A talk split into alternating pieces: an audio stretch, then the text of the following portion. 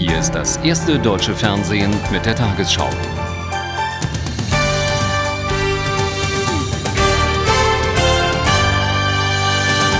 Guten Abend, meine Damen und Herren. Im SPD-internen Streit um die Reformpläne von Bundeskanzler Schröder haben sich die Fronten verhärtet. Ein Treffen von Fraktionschef Müntefering mit Initiatoren eines Mitgliederbegehrens ging heute in Berlin ohne Annäherung zu Ende. Die Kritiker der sogenannten Agenda 2010 halten trotz eines Sonderparteitages am 1. Juni an ihrem Vorhaben fest. SPD-Chef Schröder warnte die Partei Linke vor einer Blockade seiner Pläne. Als SPD-Fraktionschef Müntefering und die Rebellen nach dem Gespräch getrennte Wege gingen, war klar, dass der Vermittlungsversuch gescheitert war. Die zwölf Abgeordneten wollen an ihrem Mitgliederbegehren zu Schröders Reformplänen festhalten. Der Fraktionschef immer noch deutlich verärgert. Das äh, hat mich damals am Freitag sehr enttäuscht, dass das von zwölf Mitgliedern der Fraktion an der Fraktionsspitze vorbei äh, unter strikter Geheimhaltung vorbereitet worden ist. Das ist schon ein Vertrauensbruch. Anders kann ich das nicht bezeichnen. Die Abweichler betonten, dass sich ihre Initiative nicht gegen Müntefering richte und man auch den Kanzler nicht stürzen wolle. Trotzdem erwarten sie weiter, dass die Parteiführung zum sozialdemokratischen Grundkonsens nach ihrem Verständnis zurückkehrt. Nach hartem Gespräch sogar Drohungen. Wenn allerdings auf dem Sonderparteitag äh, eine sehr harte Kampfabstimmung äh, als äh, Ziel ins Auge gefasst wird, würde das die Situation allerdings erheblich verkomplizieren. Auch der Kanzler droht. Jeder, der sich abweichend verhält, muss wissen, dass es äh, um sehr viel geht. Äh, mittel- und langfristig auch darum, ob äh, die SPD die Partei ist, die die notwendigen Veränderungsprozesse in unserem Land politisch organisiert oder nicht. Das Mitgliederbegehren wird die parteiinterne Reformdebatte unberechenbarer machen und den Gesetzgebungsprozess in den nächsten Monaten überlagern. Viel wird davon abhängen, wie gut der Kanzler und die Parteiführung die historische Wende in der Sozialpolitik begründen. Die von der Bundesregierung geplanten Reformen reichen nach Ansicht der sechs führenden Wirtschaftsforschungsinstitute für eine konjunkturelle Wende nicht aus. In ihrem heute vorgelegten Frühjahrsgutachten fordern die Experten weitergehende Konzepte. Zugleich senken sie ihre Wachstumsprognose für das laufende Jahr deutlich. Während Bundeswirtschaftsminister Clement erklärte, die Institute unterschätzten die Auswirkungen der Arbeitsmarktreformen, verlangte die Opposition einen Kassensturz. Die gute Laune bei der Vorstellung konnte nicht über die mageren Aussichten des Frühjahrsgutachtens hinwegtäuschen. Neben der schwachen Weltkonjunktur belasten Irakkrieg, Terroranschläge und Aktiencrash auch weiter die Wirtschaft. Hinzu kommen in Deutschland strukturelle Probleme, sodass die Forscher für dieses Jahr nur noch ein Wachstum von 0,5 Prozent vorausberechnet haben. 2004 soll die Wirtschaftsleistung dann um 1,8 Prozent ansteigen, allerdings ohne Auswirkung auf den Arbeitsmarkt. Die Zahl der Arbeitslosen werde in diesem Jahr auf 4,45 Millionen, im nächsten sogar auf 4,5 Millionen ansteigen. Die Bundesregierung plant im Moment null Zuschuss zur Bundesanstalt für Arbeit. Angesichts der schlechten Arbeitsmarktlage ist dies nicht zu halten. Wir erwarten mindestens einen Zuschuss von 5,4 Milliarden und das ist eine sehr konservative Schätzung. Und das heißt, die Planungen des Finanzministers sind überholt. Er muss seinen Haushalt ändern. Wirtschaftsminister Clement ließ schriftlich erklären, er hoffe auf einen Stimmungswechsel in der Wirtschaft und darauf, dass der Reformzug nun schnell in Fahrt komme. Davon ist auch die SPD überzeugt. Und ich glaube, dass wir mit den vielen Maßnahmen, die wir schon eingeleitet haben und die wir uns vorgenommen haben, mehr bewegen können, als sich heute hochrechnen lässt. Insofern ist für uns das, was äh, an Zahlen vorhergesagt wird, Ansporn weiterzumachen. Zwar macht die Opposition die rot-grüne Politik mitverantwortlich für die schlechte Wirtschaftslage, reicht aber auch die Hand zu einer konstruktiven Zusammenarbeit. Wir bieten der Regierung nach wie vor an, wenn sie vernünftige Vorschläge hat, dass wir bereit sind, äh, mitzuarbeiten, dass wir bereit sind, mit umzusetzen. Wir bieten hier die Zusammenarbeit an. Konsequent, so die Institute, müssten die Reformen des Kanzlers umgesetzt und Steuererhöhungen vermieden werden. Das wäre ein Schritt hin zu mehr Wachstum. US-Präsident Bush hat das Ende des irakischen Regimes als Erfolg gewertet. Die Welt sei sicherer geworden, weil die Terroristen einen Verbündeten verloren hätten, sagte Bush in Washington.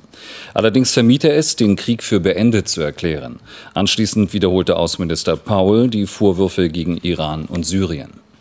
Präsident Bush wandte sich heute schon wieder der Innenpolitik zu. Schließlich war sein Vater vor über zehn Jahren trotz eines Sieges über den Irak wegen einer Wirtschaftskrise abgewählt worden. So kündigte Bush im Rosengarten Konjunkturmaßnahmen an, erklärte den Krieg aber noch nicht für beendet. Der Sieg ist sicher, aber noch nicht vollendet. Die Zentralgewalt des Diktators ist vorbei. Und wir werden die letzten verzweifelten und gefährlichen Elemente des Irak bekämpfen, bis sie aufgeben oder vernichtet sind.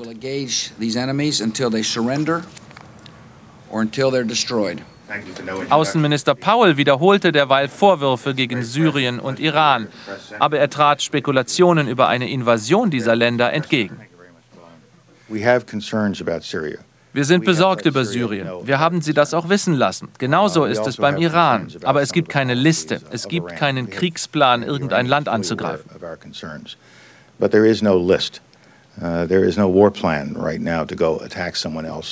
Zu dem Treffen irakischer Oppositionsgruppen bei Nazaria sagte Powell, dies sei nur ein Anfang. Weitere Treffen seien geplant. Die amerikanische Regierung hat einen schwierigen Balanceakt zu vollziehen. Während sich der nächste Konflikt mit dem Nachbarstaat Syrien nämlich schon abzeichnet, muss man der arabischen Welt signalisieren, dass man im Irak nur das Wohl der Bevölkerung vor Augen habe.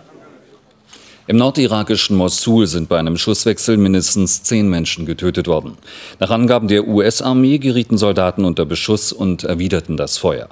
In anderen Berichten heißt es, sie hätten auf eine Menschenmenge geschossen, die den von den USA eingesetzten neuen Gouverneur der Stadt bedrängt habe.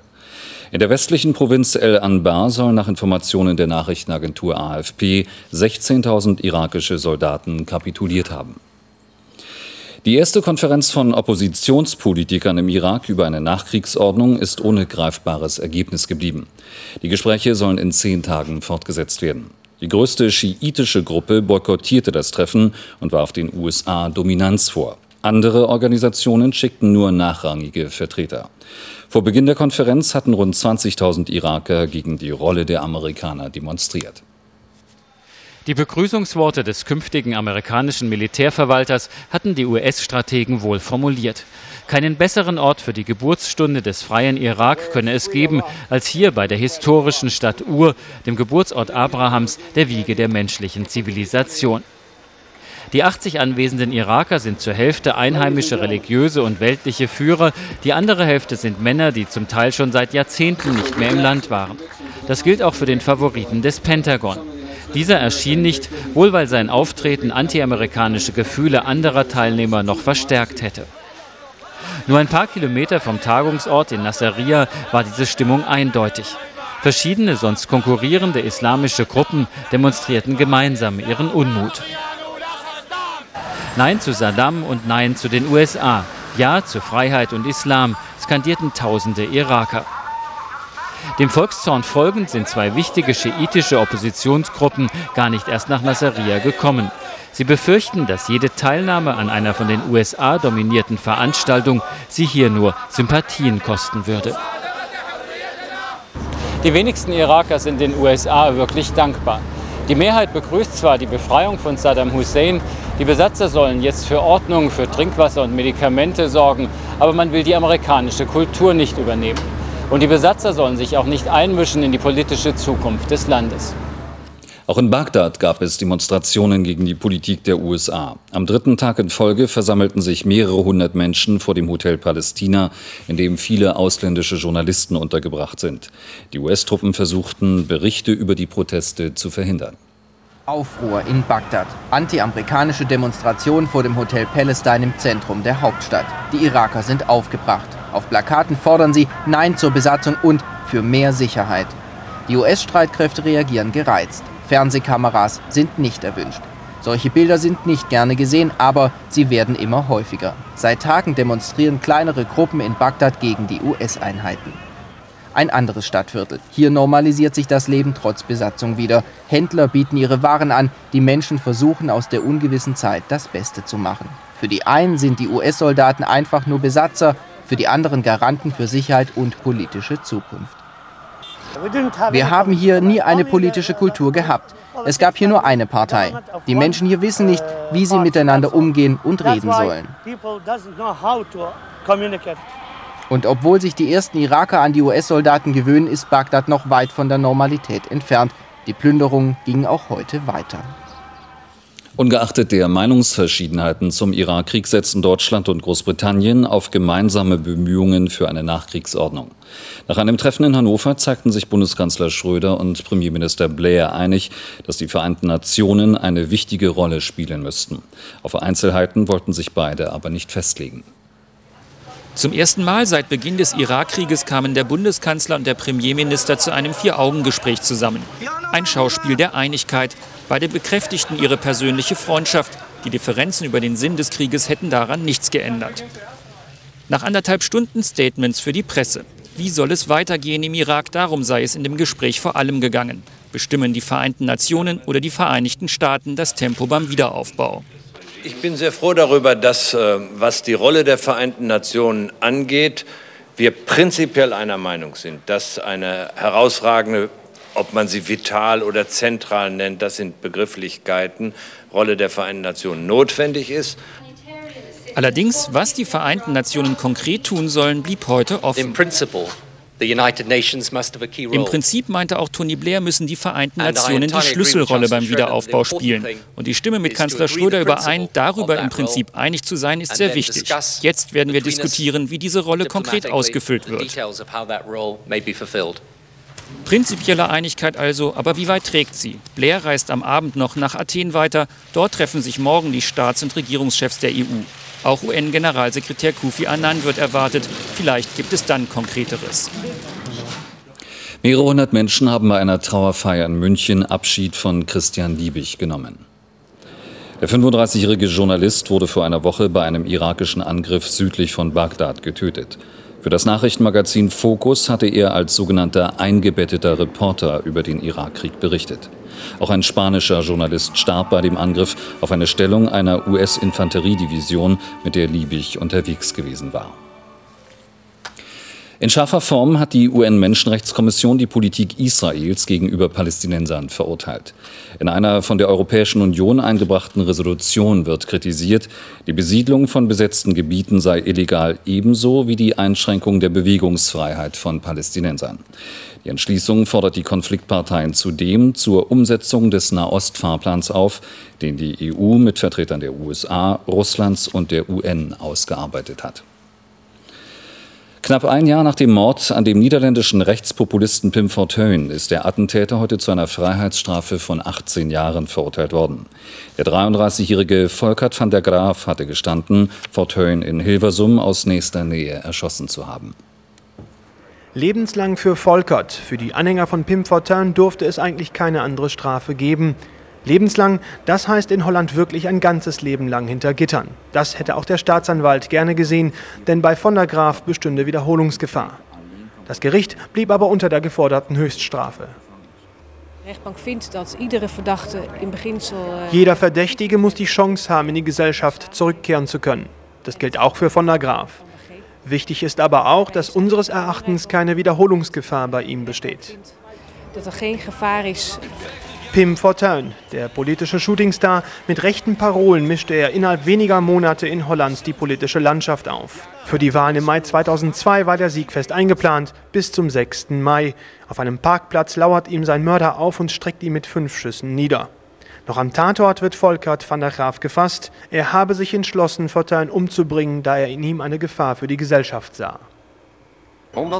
Das Gericht sieht ihn als jemand, der sich zum Beschützer der Schwachen gemacht hat, als jemand, der sich um Moslems und was es sonst noch gibt, kümmert. Das ist schlicht nicht wahr.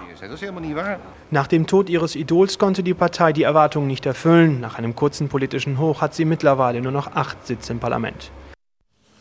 An der Lungenkrankheit SARS sterben in Hongkong nun auch immer mehr jüngere Menschen. Neun Patienten, darunter eine Schwangere und weitere zwei Frauen Anfang 30, erlagen heute der ansteckenden Krankheit. Die Zahl der SARS-Toten in Hongkong erhöhte sich damit auf 56. Experten zeigten sich besorgt über die Zahl jüngerer Opfer. Bislang starben vor allem Patienten mit Vorerkrankungen. In Venedig ist eines der markantesten Bauwerke der Stadt abgebrannt und teilweise eingestürzt. Die ehemalige Getreidefabrik aus dem späten 19. Jahrhundert wird zurzeit umgebaut. Aus dem Gebäude sollte ein Hotel entstehen. Die Feuerwehr setzte neben einem Hubschrauber auch Löschboote ein. Die Staatsanwaltschaft schließt Brandstiftung als Ursache für das Feuer nicht aus. Nun die Wettervorhersage für morgen, Mittwoch, den 16. April. Das Hoch zwischen Ostsee und Baltikum bringt uns auch morgen wieder Sonne und trockene Warmluft. Die Luftfeuchtigkeit sinkt dabei zum Teil unter 30 Prozent. Regen ist also nicht in Sicht, aber ein paar dünne Schleierwolken, die heute Nacht von Norden herandriften und sich rasch übers ganze Land ausbreiten. Auch morgen Vormittag wird die Sonne noch von diesen dünnen Wolkenschleiern getrübt, aber bis zum Nachmittag ist der Himmel dann wieder strahlend blau. Der Südostwind bleibt lebhaft, vor allem in den Hochlagen auch noch mit starken bis stürmischen Böen. Heute Nacht Temperaturen von 3 bis 9, in der Kölner Bucht bis 10 Grad, am Alpenrand um den Gefrierpunkt. Am Niederrhein morgen bis 25 Grad, sonst 24 bis 17 Grad, an der Ostsee noch etwas kühler. Am Donnerstag noch sonnig und warm. An Karfreitag wird es von Osten langsam wolkiger und auch wieder kühler. Am Samstag nur noch 8 bis 15 Grad und immer wieder ein paar Regenschauer.